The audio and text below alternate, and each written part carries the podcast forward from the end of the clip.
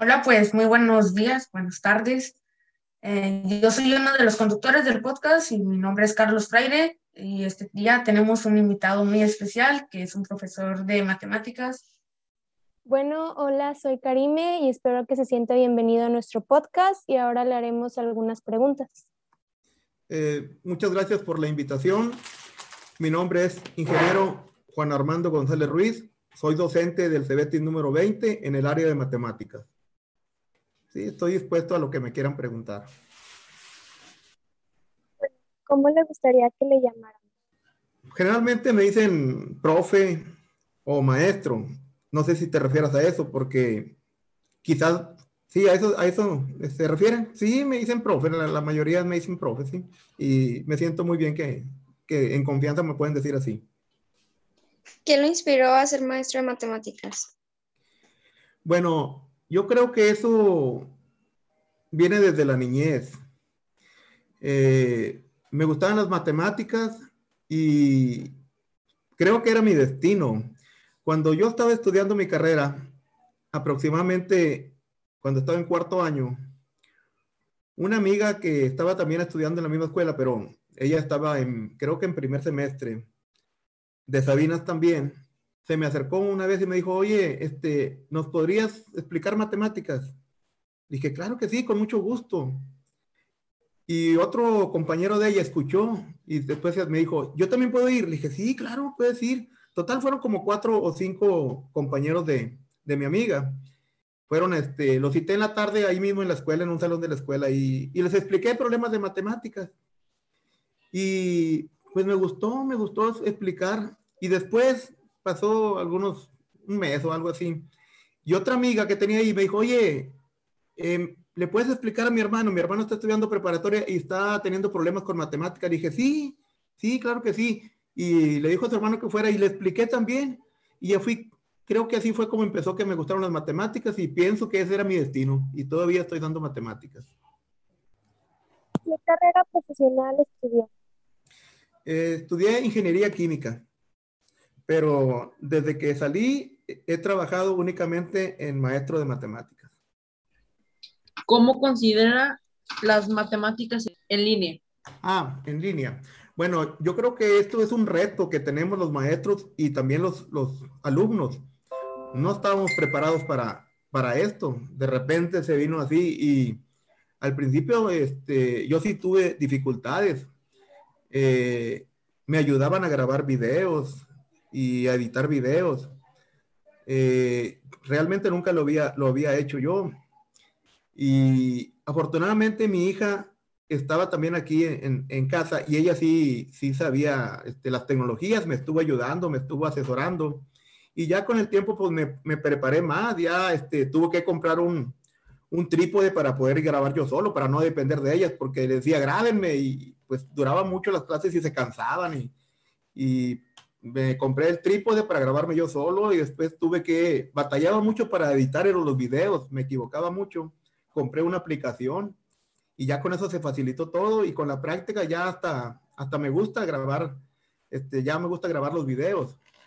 Eh, creo que el principal problema de, de las clases en línea son que los muchachos, no todos los muchachos tienen acceso a internet, ese es el principal problema Incluso los que no tienen internet, pues a veces ven las clases en su teléfono, pero también no todos tienen datos. Entonces, yo creo que como maestros tenemos que ser empáticos con los alumnos para que ellos puedan llevar las clases de la mejor manera. Bueno, lo que, lo que más me gusta o lo que disfruto mucho es cuando saber que lo que les enseño a los muchachos les sirve en su carrera profesional. Me encuentro exalumnos muy seguido, porque muchos estudian aquí en el TEC de, de Hojita, y me dice, profe, lo que nos dio usted de, de, cálculo, hombre, me facilitó mucho, no batallé nada, dijo, y los que vienen de otras escuelas estaban batallando. No, a mí me fue muy bien, pero porque todo lo que nos dieron ya lo sabíamos, y eso, escuchar eso me llena mucho de orgullo, eso me gusta bastante saber que lo que les enseño les sirve. Mezclar tecnología con matemáticas, ¿lo considera efectivo? Este, lo considero efectivo y lo considero necesario. Es muy importante que los alumnos sepan que cuando utilizan una hoja de cálculo o utilizan una aplicación, la están utilizando porque un matemático que elaboró los algoritmos para que ese programito esté funcionando. ¿Sí? O sea, ahorita nada más nosotros sabemos que, ay, le pico aquí y ya se resuelve una, una, una operación, pero para eso alguien estuvo haciendo las fórmulas necesarias para que se creara un algoritmo y se, sea posible esto. Y es muy bueno este, combinar las dos, este, las dos vertientes, que sea en la práctica y que utilicen una, una tecnología. En mi caso, yo doy estadística y les enseño a resolver problemas de estadística como métodos, como las, este, problemas de, de media, de mediana moda, que son, este, también les enseño a calcular medidas de dispersión. Este, media, mediana y moda se llaman medidas de centralización, que son los promedios. Y también les enseño medidas de dispersión, pero los, los enseño a que hagan los cálculos con la calculadora. Y se, es muy tardado porque son muchas operaciones, muchas operaciones. Después les enseño a hacer las gráficas. Y todo eso, pues las gráficas las tienen que hacer en papel cuadriculado, pero tienen que batallar y tienen que hacer mucho esfuerzo. Después de que ya saben hacer eso, les digo, mira, ahora vamos a hacer eso, pero en una hoja de cálculo de Excel. Y se quedan sorprendidos de cómo con Excel hacen las mismas operaciones, pero en segundos. Nada más ponen los, los datos y hacen las sumas, las divisiones, y las gráficas salen estupendamente. Entonces, ellos comparan cuánto esfuerzo se hace cuando no tienes la tecnología al alcance de tu mano. Eso es muy importante que lo, que lo sepan ustedes como alumnos. ¿Por qué se volvió un maestro tan reconocido? Mira, yo no sé si sea reconocido. Lo que sí sé es que los alumnos que ya pasaron por, por, este, por las aulas y que son exalumnos, recuerdan mucho nombres con los que yo he bautizado algunas fórmulas. Yo a, a, unas fórmulas que he utilizado les pongo nombres para que se recuerden y no se les olvida. Y ya me encuentro un exalumno y me dice, profe, nombres, si sabe que allá donde entré, les digo que los nombres que usted les puso las fórmulas y ya mis compañeros también se lo saben esas fórmulas con esos nombres. Y eso pues es muy bueno porque es una forma de ellos de aprenderse una fórmula por un nombre chusco que les puse. Utilizo mucho, este, se llaman reglas mnemotécnicas, algo para que les ayude a recordar les, les explico también con, este, explicándoles alguna anécdota, incluso hasta chistes. Todo eso me hago, me, me valgo de ello para que ellos este, estén a gusto en la clase y no se les haga como aburrida o pesada. Y eso, que se acuerden de todo eso, me da mucho, mucho gusto. ¿Cómo supo que le gustaban las matemáticas? Este, yo creo que eso empezó desde la niñez. Recuerdo que que la maestra de cuarto año de primaria, antes de salir al recreo, porque teníamos una hora, digo, nos daban una hora de recreo, pero no, no era una hora, era como, creo, como media hora. Íbamos en la mañana, íbamos en la tarde a la escuela. Y antes de salir al recreo, nos formaba una fila y nos preguntaba las tablas en forma desordenada. El que no se equivocaba salía a recreo. Y el que se llegaba a equivocar lo volvía a formar en la fila, se iba a la parte de atrás para otra vez preguntarle entonces, nosotros nos aprendíamos las tablas con gusto, porque eso te iba a servir a que salieras a recreo. No, yo me las aprendía al derecho y al revés las, las, tablas como me la preguntaran, porque ya quería salir a, recreo. Eso, este, yo creo que de ahí empezaron a gustarme. También recuerdo que, que otra, otra maestra acostumbraba, bueno, en ese tiempo nos sentábamos, no había, no había butacas, eran, eran este, bancos, bancos de madera y nos sentábamos de dos en cada banco, así hacia atrás. Y esa maestra pasaba a cuatro alumnos, o sea, dos bancos seguidos, al pizarrón y nos ponía un problema. El primero que lo resolvía bien se sentaba en el banco de adelante y ya los demás que pues iban a, el, otro que lo terminaba en el segundo asiento y después en el banco de atrás. ¿Qué es lo que pasaba? Eso lo hacía todos los días. Íbamos avanzando hacia adelante los que hacían rápido los problemas. Entonces era un orgullo sentarse en los primeros asientos de la fila, porque eras ibas, este, estuviste avanzando porque hacías bien los problemas. Y yo creo que de ahí empezó que, que me gustaron las matemáticas desde niño. ¿Cuál es su experiencia con el sistema de educación necesario por la cuarentena y por la pandemia que está estableciendo la, la Secretaría de Educación, cuál es su experiencia con los estudiantes y si usted ve que es efectiva. Sí, este, la, la experiencia es de que, que los muchachos este, tardan en acoplarse, sí, ellos están acostumbrados a, ir a convivir, no batallan mucho en poner atención al principio, sí, porque no está el, maestro presente que les diga, hey, tú siéntate bien o no estés platicando, cosas de esas, se distraen mucho, pero pues tienen que hacer un esfuerzo porque tenemos que acoplarnos a este sistema, sí, tenemos que acoplarnos y, y si no se acoplan o, no ponen atención, pues es muy fácil que, que cuando terminen la preparatoria van a estar batallando. Sí, ahora, el sistema educativo tiene sus deficiencias, estemos en línea o no estemos en línea. Yo, y sobre todo me estoy, me estoy refiriendo a matemáticas, yo he notado que los alumnos están predispuestos a que van a batallar, a que van a, incluso dicen, no, yo voy a reprobar porque está muy difíciles. Todavía no, no les enseñan, todavía no, no, ven ninguna clase y ya están diciendo que va a estar muy difícil. Hemos notado que, que los muchachos tienen deficiencias en la resolución de problemas, en cómo, cómo van a ellos a, este, a comparar si, si el problema lo hizo bien, el resultado, cómo llegar al resultado, los, el proceso, todo eso batallan mucho, pero yo pienso que todo se debe a que no los hemos enseñado a razonar. Sí, los problemas ellos como que los mecanizan y si cambias un problema, ya no saben qué hacer. Entonces, el principal problema que he visto en los muchachos es que los, les falta o no los hemos enseñado a pensar y a razonar.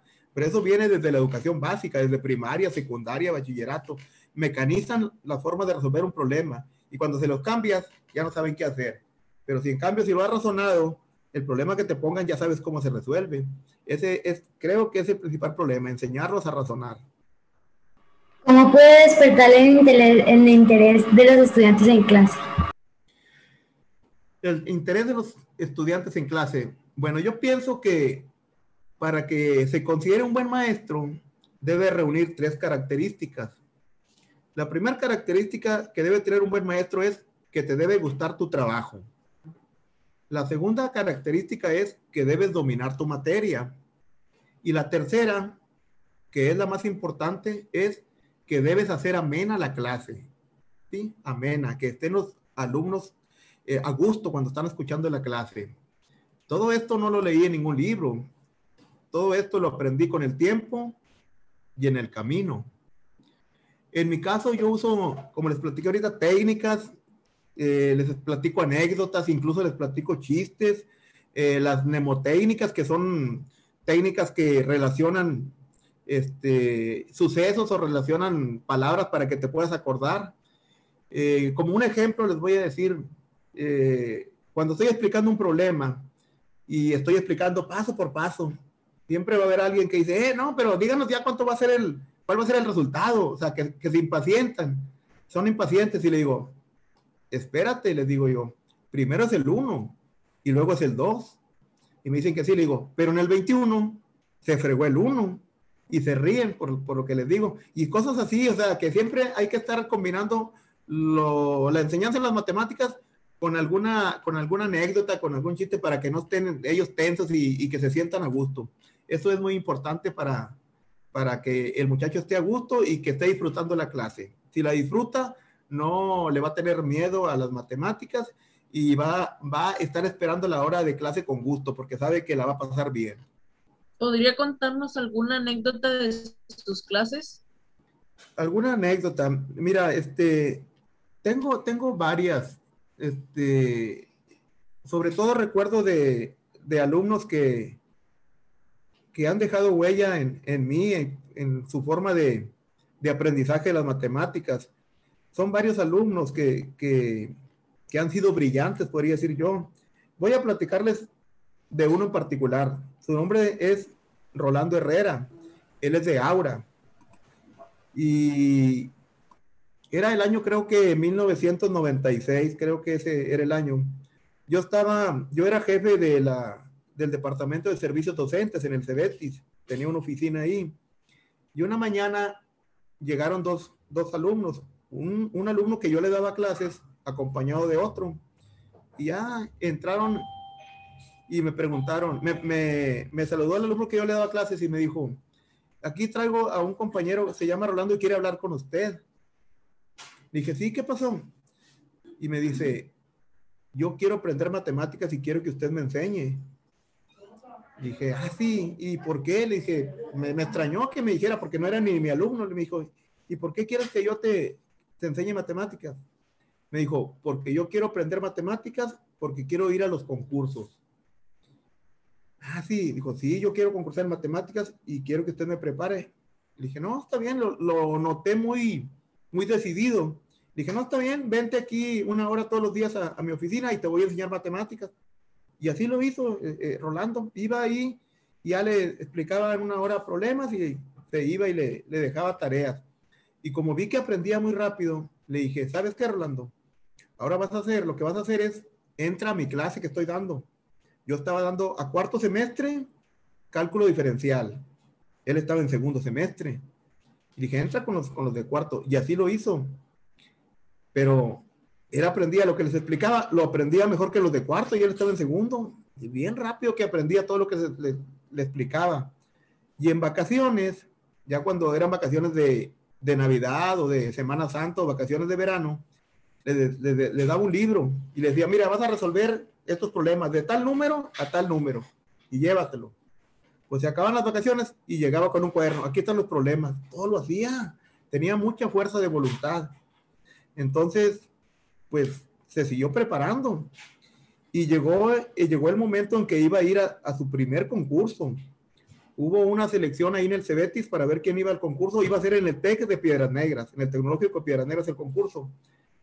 Hubo una eliminatoria y él ganó en el Cebetis. Pues es que siempre estaba estudiando. No, pues nos fuimos a, al concurso allá a Piedras Negras.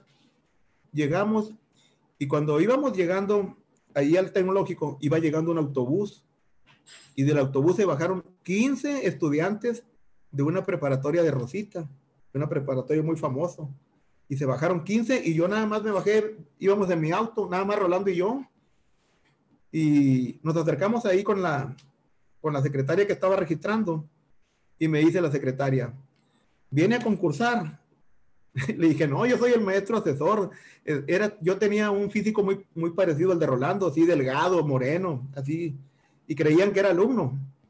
Le dije, no, no, el alumno, yo traigo un alumno. Dijo, nomás traía un alumno. Le dije, sí, nada más traigo un alumno. Le dije, pero es el que va a ganar, le dije yo. Y pues realmente Rolando cumplió lo que le dije a la secretaria. Él barrió ahí con el concurso y se trajo el primer lugar. Eso nunca se me va a olvidar porque este, me acuerdo de un muchacho que era muy, muy tenaz, con mucha fuerza de voluntad y que le gustaban mucho las matemáticas y lo que se propuso desde que, desde que lo conocí, lo cumplió. Ganó el concurso de matemáticas. Él después, ya cuando, cuando terminó la prepa, ganó la beca de la excelencia en la Universidad Autónoma de Guadalajara. Le dieron una beca, se fue, estudió matemáticas aplicadas y hace poco me logré contactar con él porque había perdido comunicación me contacté con él, lo saludé y está trabajando en el corporativo de las farmacias Guadalajara, ahí en Guadalajara. Y me dio mucho gusto poder volverlo a saludar. Esa es una de las anécdotas que recuerdo con mucho cariño porque hay alumnos que tienen mucha, mucha, mucha capacidad para las matemáticas y qué bueno que cumplan sus sueños. ¿Puede compartirnos alguna técnica de estudio? Sí, este, hay varias técnicas que, que, bueno, son mnemotécnicas, algo para, para recordar y que no se olviden. Yo le llamo la técnica de la hielera. Alejandra me va a entender muy bien de qué se trata. He notado que las funciones trigonométricas batallan los muchachos para aprendérselas. Las funciones trigonométricas fundamentales son seis, que son seno, coseno, tangente, cotangente, secante y cosecante. Y esas funciones trigonométricas relacionan los lados de un triángulo rectángulo y no se las aprenden o batallan. Y la técnica de la hielera es la siguiente. Escribo hacia abajo seno y abajo coseno, después tangente y luego cotangente, secante y cosecante. Escribo las seis funciones hacia abajo. Y enfrente de cada una les pongo un igual y una raya de entre. Un igual y raya de entre. Así me voy hacia abajo.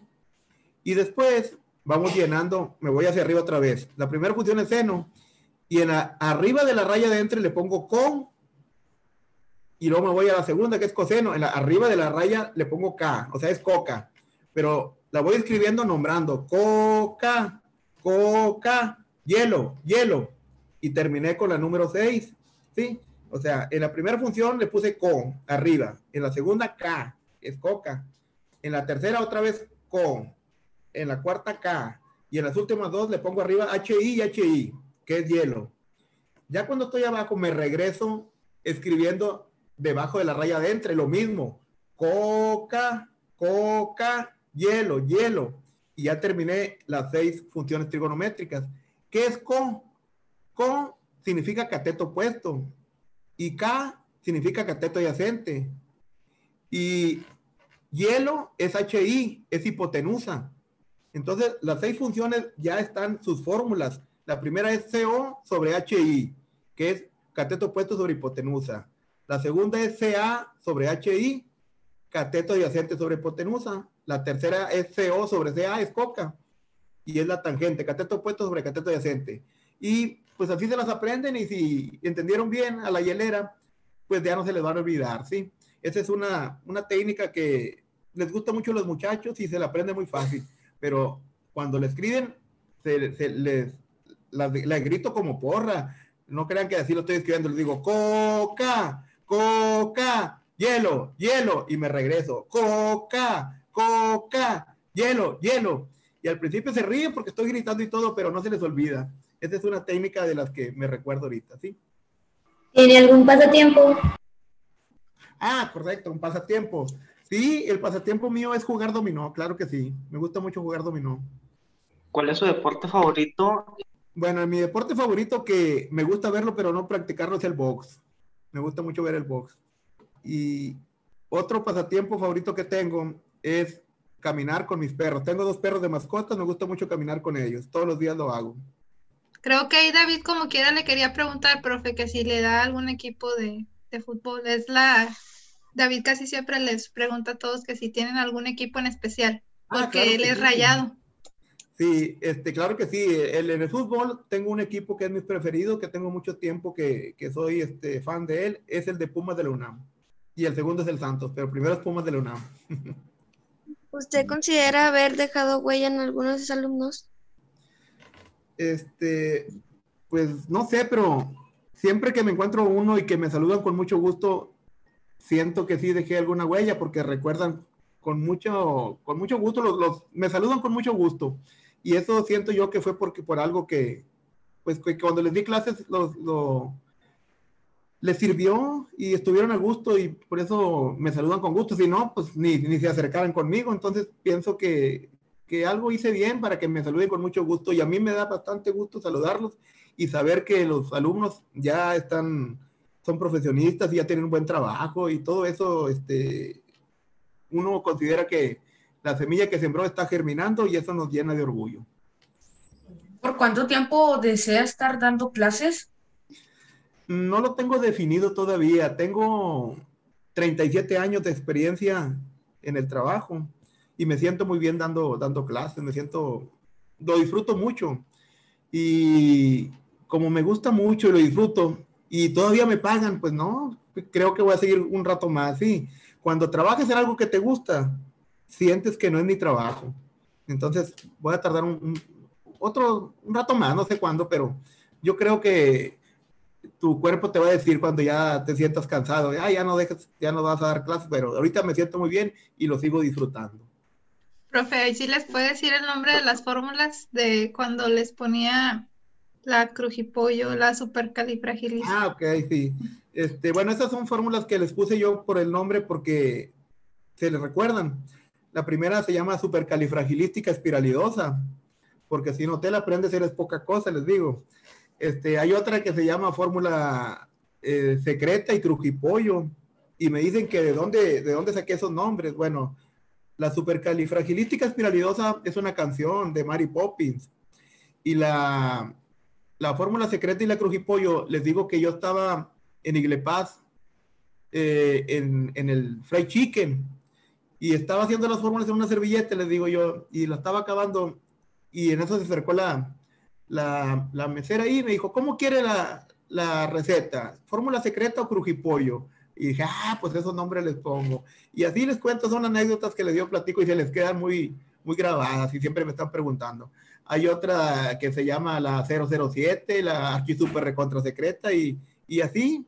Son nombres que se les quedan, no sé por qué, pero siempre me siguen preguntando por eso.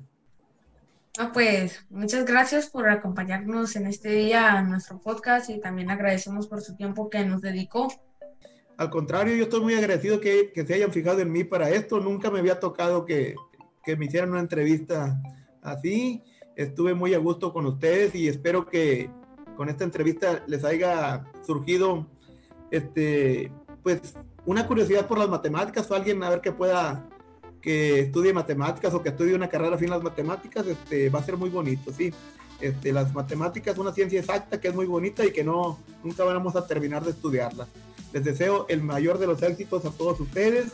Si son muchachos que quieren estudiar, pueden estudiar, nada más desde que nunca se desanimen y van a triunfar en la vida. Les deseo lo mejor, a la maestra Alejandra también y que Dios los bendiga.